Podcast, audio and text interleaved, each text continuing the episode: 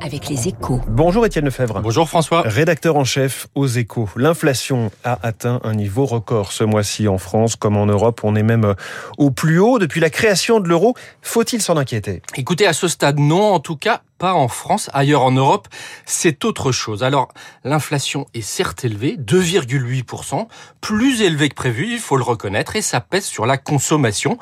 Mais elle reste très liée au prix de l'énergie et surtout, malgré cette flambée, le pouvoir d'achat résiste. Les données publiées hier par l'INSEE sur le troisième trimestre en attestent.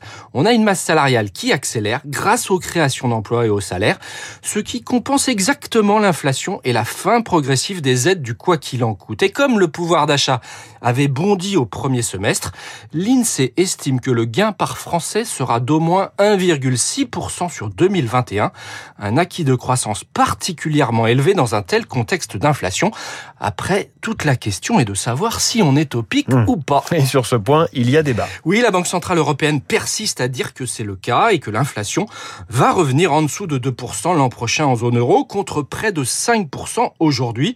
Tout simplement parce que les prix de l'énergie vont ralentir et les craintes liées aux variants Omicron qui ont fait chuter les cours du pétrole de 15% en deux jours confortent ce scénario. Mais dans l'autre sens, les entreprises voient leur prix à la production s'envoler, plus 14% dans l'industrie. Elles sont donc poussées à relever leurs tarifs, d'autant qu'elles vont devoir lâcher du lest sur les salaires. À l'instar de la Banque centrale américaine, la plupart des économistes anticipent dès lors une inflation qui restera élevée ces prochains mois, même si elle va se tasser et qu'il ne devrait pas y avoir d'effet boule de neige en Europe. Il faut l'espérer car dans d'autres pays de la zone euro, le Ouais. pouvoir d'achat est d'ores et déjà rogné, notamment en Belgique où l'inflation atteint désormais 7%. Ça fait beaucoup quand même.